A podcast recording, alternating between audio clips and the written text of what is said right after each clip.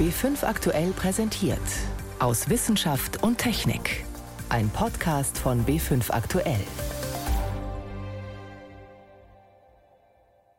Heute mit Ingeborg Hein und einem Ton, der in etwa so beliebt ist wie der eines Zahnbohrers. Britische Forscher testen gerade einen Impfstoff gegen die Mini-Vampire.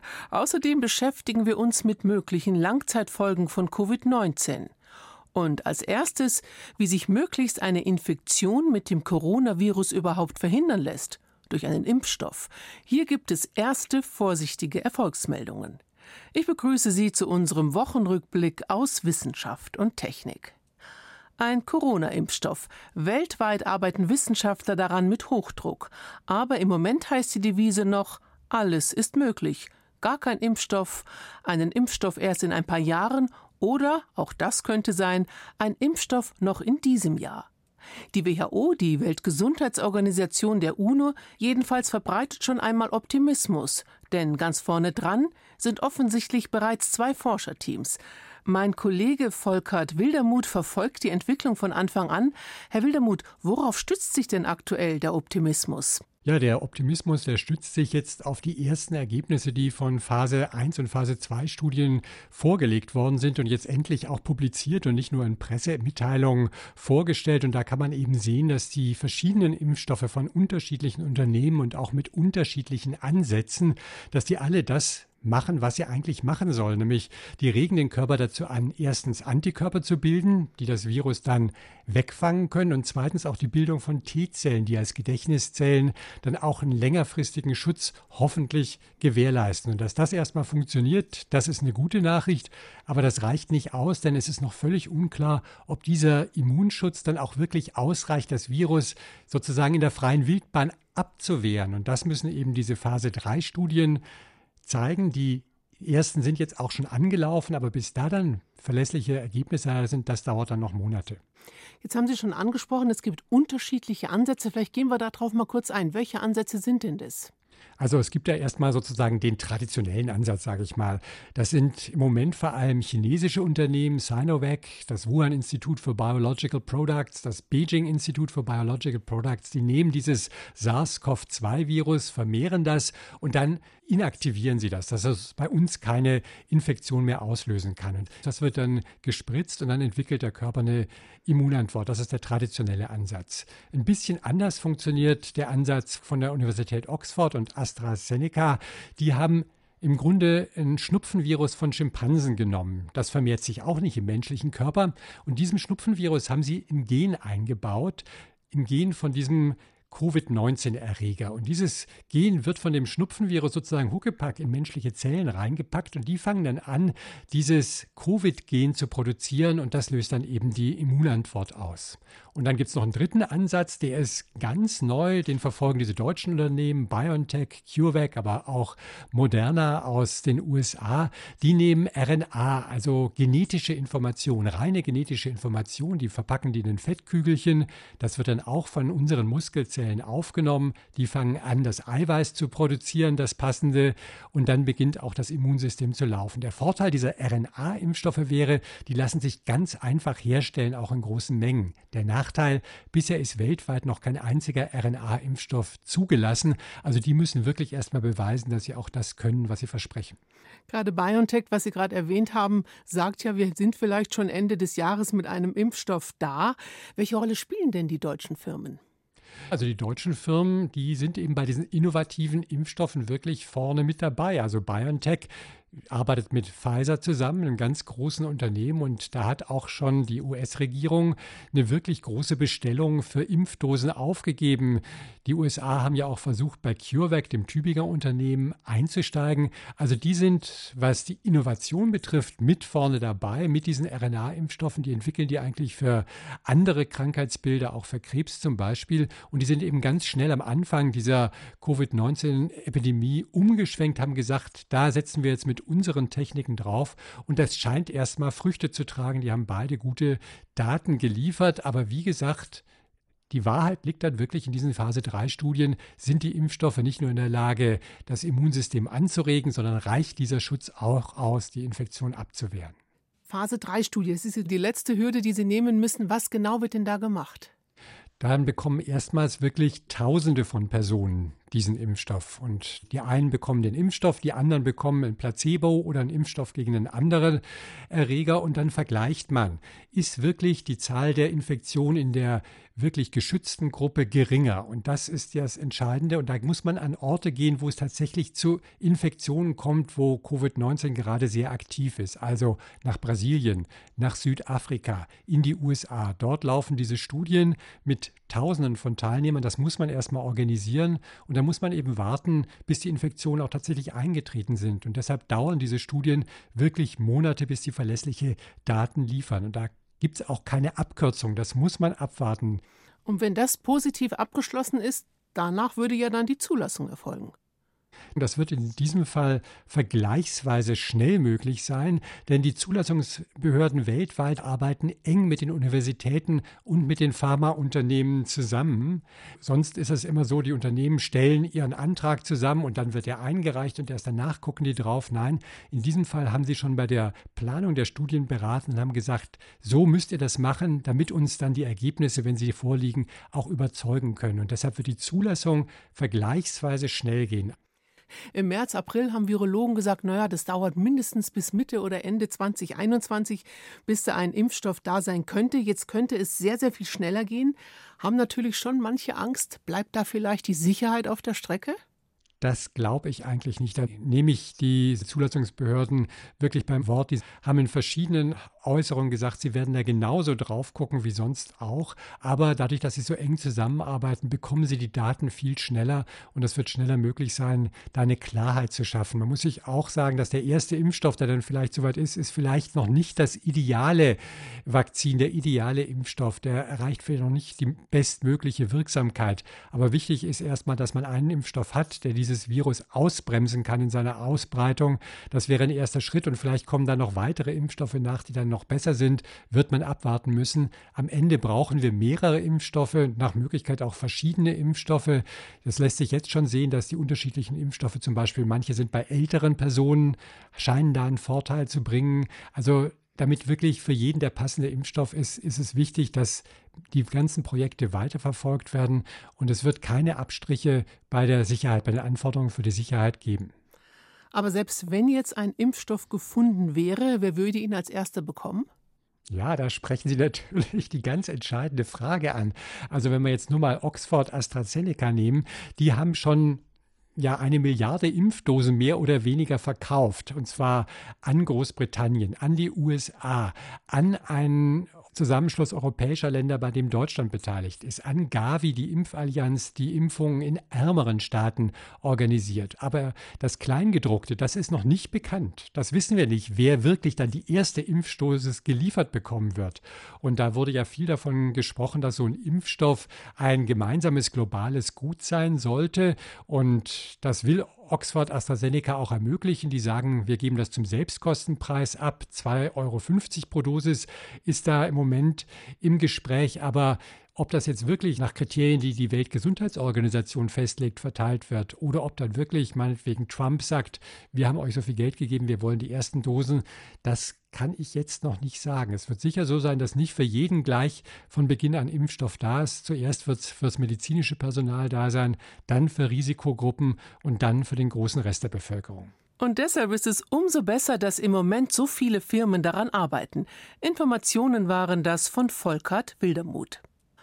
Covid-19 ist in erster Linie eine Atemwegserkrankung, denn wenn die Krankheit heftig ausbricht, ist als erstes die Lunge betroffen. Aber außer einer Lungenentzündung oder sogar einem Lungenversagen sind weitere Komplikationen möglich, denn Spätfolgen können zusätzlich andere Organe betreffen. Ein Beweis dafür, wie gefährlich das SARS-CoV-2-Virus sein kann.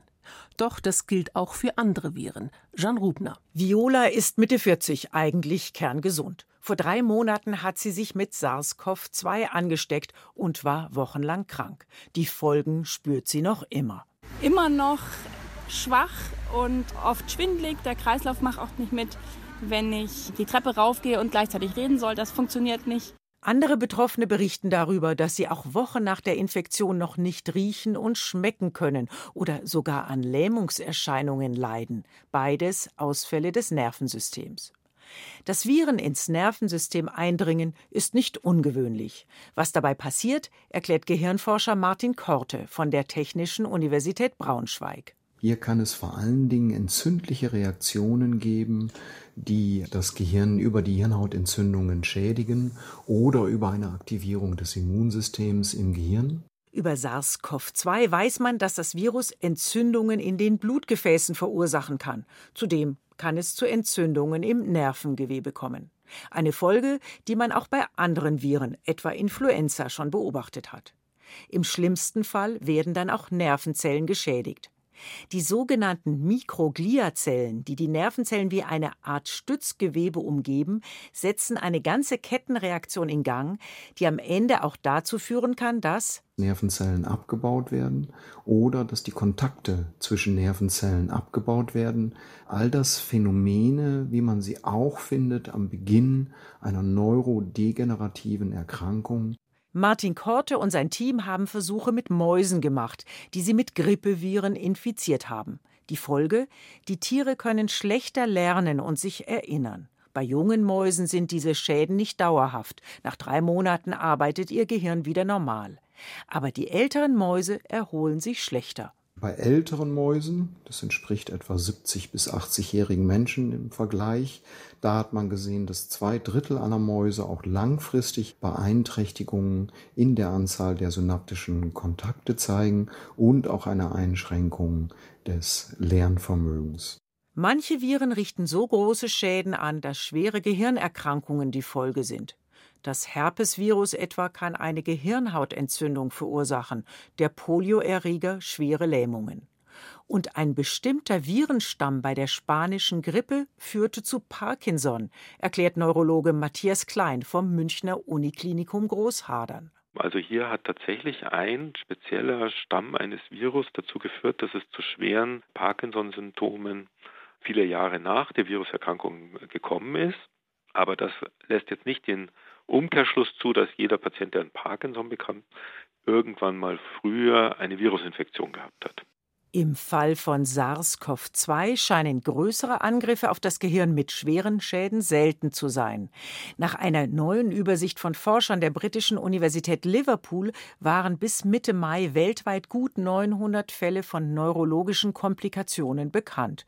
Darunter über 100 schwerwiegende Erkrankungen wie Gehirnhautentzündungen oder das sogenannte Guillain-Barré-Syndrom, bei dem Betroffene an Lähmungen leiden. Jeder Fall ist tragisch, aber angesichts von Millionen Infizierten weltweit sind es doch Einzelfälle. Sehr selten nistet sich der Erreger langfristig im Nervensystem ein. Bei Patienten, wo das Nervenwasser untersucht worden ist, findet man bei fast keinem Patienten Virusnachweise im Nervenwasser. Also hier schon mal ein ganz positiver Befund, wenn Sie so möchten. Trotzdem, Entwarnung hinsichtlich von Schäden an Gehirn und Nervensystem kann es noch lange nicht geben, sagt Neurologe Klein. Also wie bei jeder Erkrankung, die neu ist, die wir noch nicht gut verstanden haben, muss man da natürlich ganz gut hingucken, was in den nächsten Monaten und Jahren passieren wird. Das kann man aktuell noch in keinster Weise abschätzen. Wichtig wären also ein weltweites Register zu neurologischen Ausfällen und Studien über die Langzeitfolgen des neuartigen Coronavirus. Jean Rubner über mögliche Corona-Folgen. Sie hören B5 am Sonntag aus Wissenschaft und Technik. Im Studio Ingeborg Hein. Klingt doch genial, sich mit einem Piekser gleich vor mehreren gefährlichen Krankheiten schützen zu können. Zum Beispiel vor Malaria und dem Denguefieber oder vor einer Infektion mit dem Zika-Virus. Genau das wollen Forscher erreichen, die an einem Impfstoff gegen Mücken arbeiten. Gemeint sind nicht die harmlosen bei uns, sondern die Arten, die mit einem Stich all diese Krankheiten übertragen können. Und diese gefährlichen Stecher lassen sich zunehmend sogar in unseren Breitengraden nieder. Die steigenden Temperaturen durch den Klimawandel machen es möglich. Wenn Mücken stechen und Blut saugen, dann pressen sie als allererstes ihren Speichel in die Einstichstelle. Der stoppt die Blutgerinnung, denn sonst würde das geronnene Blut ihren Saugapparat verstopfen und die Mücke würde sterben. Der Mückenspeichel macht aber noch mehr. Er lässt das Immunsystem des Opfers erblinden, sodass es die Krankheitserreger im Speichel nicht mehr erkennt, sondern sich nur gegen den Stich in der Haut wehrt. Die Folge? Krankheitserreger, die beim Stich übertragen wurden, werden nicht bekämpft. Und genau darauf zielt die Strategie der britischen Forscher. Sie wollen einen Impfstoff gegen den Speichel entwickeln, statt gegen die Krankheitserreger, die in ihm schwimmen. Olga Plegesuelos von der britischen Biotech-Firma Seek. Wir wollten diesen Mückenspeichel ins Visier nehmen und nicht eine bestimmte Krankheit, die dadurch übertragen wird. Nun, der Speichel der Mücke besteht aus Hunderttausenden von Proteinen. Während man sonst beim Impfen einen abgeschwächten Erreger spritzt, kann man das beim Mückenspeichel nicht, denn der hat vor allem die Fähigkeit, das menschliche Immunsystem zu blockieren. Mückenspeichel ist eine hochkomplizierte biochemische Flüssigkeit aus unzähligen Eiweißverbindungen. Das Team von Olga Plegesuelos wollte wissen, gibt es auch Bestandteile, die das Immunsystem aktivieren, damit es die Opfer vor den im Speichel befindlichen Erregern warnt? Mit diesen Bestandteilen könnte man dann impfen. Durch diverse Versuche fanden wir heraus, dass vermutlich die kleinsten Proteine eine Abwehr des Immunsystems bewirken würden. Dann haben wir mit diesen Speichelproteinen Tiere geimpft und die geimpften Tiere wurden nicht krank. Fünf weitere Jahre benötigten die Forscher von Seek, um genau die vier Proteine im Mückenspeichel zu finden, die das Immunsystem besonders stark reagieren lassen. Diese können nun im Labor synthetisch hergestellt werden, das hat große Vorteile.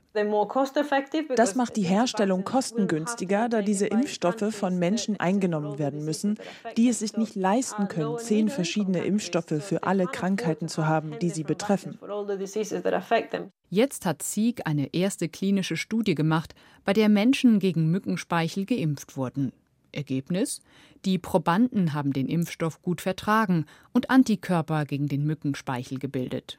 Die Mücken sind tatsächlich nach acht Tagen verstorben, während die Kontrollmücken, die dem Impfstoff nicht ausgesetzt waren, 21 Tage überlebten.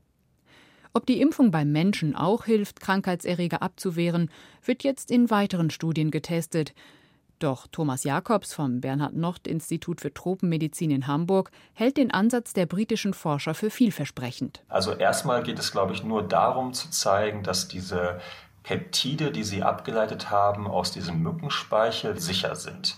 Ich glaube, bei Impfstoffen dürfen wir uns keinerlei größeren ja, Impfnebenwirkungen leisten. Wenn wir gesunde impfen wollen, dann muss das sicher sein. Ich denke, da muss man sicherlich nochmal eine Folgestudie machen. Aber ansonsten würde ich denken, ist das auf jeden Fall der richtige Weg, ja. Jetzt müssen die Wissenschaftler von Seek noch eine Phase-2-Studie durchführen, bei der tatsächlich geimpfte Probanden von einer Mücke gestochen werden, die mit einer milden Form von Malaria infiziert ist. Falls die ebenfalls erfolgreich verläuft, muss der Impfstoff noch einmal mit 1000 Probanden und danach mit mehreren tausend im freien Feld getestet werden. Mit einer Impfung die Gefahr durch Mückenstiche abwehren. Ein Beitrag von Gabi Schlag und Benno Wenz sprechen wir von einer Enttäuschung. Denn anfangs gab es große Erwartungen. Von einem Fortbewegungsmittel der Zukunft war die Rede, einer umweltschonenden Revolution im Straßenverkehr. Nein, ich spreche nicht vom E-Scooter, sondern vom Segway, diesem kleinen Zweiräder, bei dem man nie so recht weiß, freuen sich jetzt die Leute, dass sie damit unterwegs sind oder dass sie sich überhaupt darauf halten können. Denn das Ganze ist eine äußerst wackelige Angelegenheit und geschäftlich ein Flop. Deshalb ist damit jetzt Schluss. Die Produktion in den USA wird eingestellt.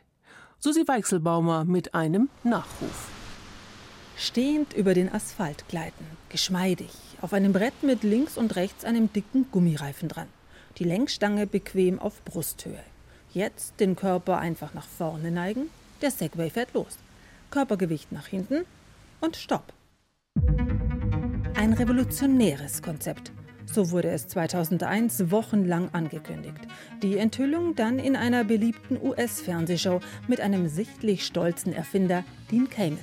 This is the world's first self-balancing human transporter.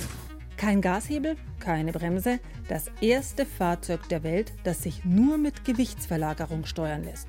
Caymans Vision, damit werden die Menschen die Zentren ihrer Innenstädte zurückerobern. What'll happen is people will start to take back this very, very core of their cities. Das Ding wird für die Welt so wichtig werden wie der PC, prognostiziert der damalige Apple-Chef Steve Jobs. Das weltweite Interesse ist groß. Sportgeschäfte, Städtetourenanbieter oder Fahrradverleihe, viele wollen bei dem Hype dabei sein. In Innenstädten oder Parks setzt die Polizei statt auf Streifenwagen oder Motorrad auf Segways. Allerdings die Kunden nicht so richtig. 5000 US-Dollar für das Gerät? Zu teuer für den Privatgebrauch, urteilt Johannes Boos vom ADAC. Der Segway galt als kleine Revolution im Stadtverkehr, vor allen Dingen aus technischer Hinsicht. Er hat einen elektrischen Antrieb, grundsätzlich geringen Platzbedarf. Das heißt, er ist als stadtverträgliches Verkehrsmittel durchaus geeignet, aber ist nie über den Rang eines Nischenproduktes hinausgekommen und das lag an seinem hohen Preis. Außerdem ist er sperrig und schwer und das verhindert eben eine flexible Nutzung, zum Beispiel, dass ich den Segway im Auto mal eben mitnehme oder in Bus und Bahn. Zudem ist das mit der Neigetechnik nicht so einfach, wie es die Hersteller anpreisen. Die Unfälle häufen sich. Bis man sich auf eine Verordnung einigt, gelten zudem in etlichen Städten unterschiedliche Regelungen. Mit Segways muss man auf den Gehsteig, woanders auf den Radlweg oder auf die Straße. Doch egal wo, immer wieder rumpelt es. Die Hersteller sehen keinen Grund, das Gefährt sicherer zu machen oder umzugestalten. Sie beschwören weiter einen Kultstatus. Dann stürzt US-Präsident George W. Bush bei einer Probefahrt, die eigentlich werbewirksam sein sollte. Und 2010 stirbt der damals neue Chef des Unternehmens, der britische Multimillionär Jimmy Hasselton. Er verliert die Kontrolle und kippt mit seinem Segway über eine Klippe. Ob Segways grundsätzlich gefährlicher sind als ähnliche Fahrzeuge, lasse sich statistisch noch nicht dingfest machen, sagt Johannes Boos vom ADAC. Wenn man andere elektronische Kleinstfahrzeuge anguckt mit ähnlicher Technik, also zum Beispiel Hoverboards oder Monowheels, dann können wir diese Geräte nicht mit dem Segway vergleichen, weil diese Geräte bislang nicht für den Straßenverkehr zugelassen sind. Wenn wir auf E-Scooter gucken, also diese E-Tretroller, dann gibt es da bislang noch keine Unfallstatistiken. Auch hier können wir deshalb keine Aussagen machen. In fast 20 Jahren werden ganze 140.000 Segways verkauft. Elektrokleinfahrzeuge wie E-Scooter überholen rasch auf dem Markt. Diese neuen sind häufig billiger, praktischer und einfacher zu bedienen. Auch deswegen will die Firma Segway Inc., die inzwischen dem chinesischen Start-up Ninebot gehört, in diese Richtung expandieren. Im Juli wird der letzte Segway zusammengeschraubt. Ein Teil der Selbstbalanciertechnik soll dann in andere Mikromobile einfließen, beispielsweise Hoverboards. Damit lebt das einstige Kultmobil, das kaum einer kaufte, vielleicht nach seinem Produktionsende weiter. Ein bisschen. Schauen wir mal. Damit endet für heute unser Wochenrückblick aus Wissenschaft und Technik. Am Mikrofon Ingeborg Hein.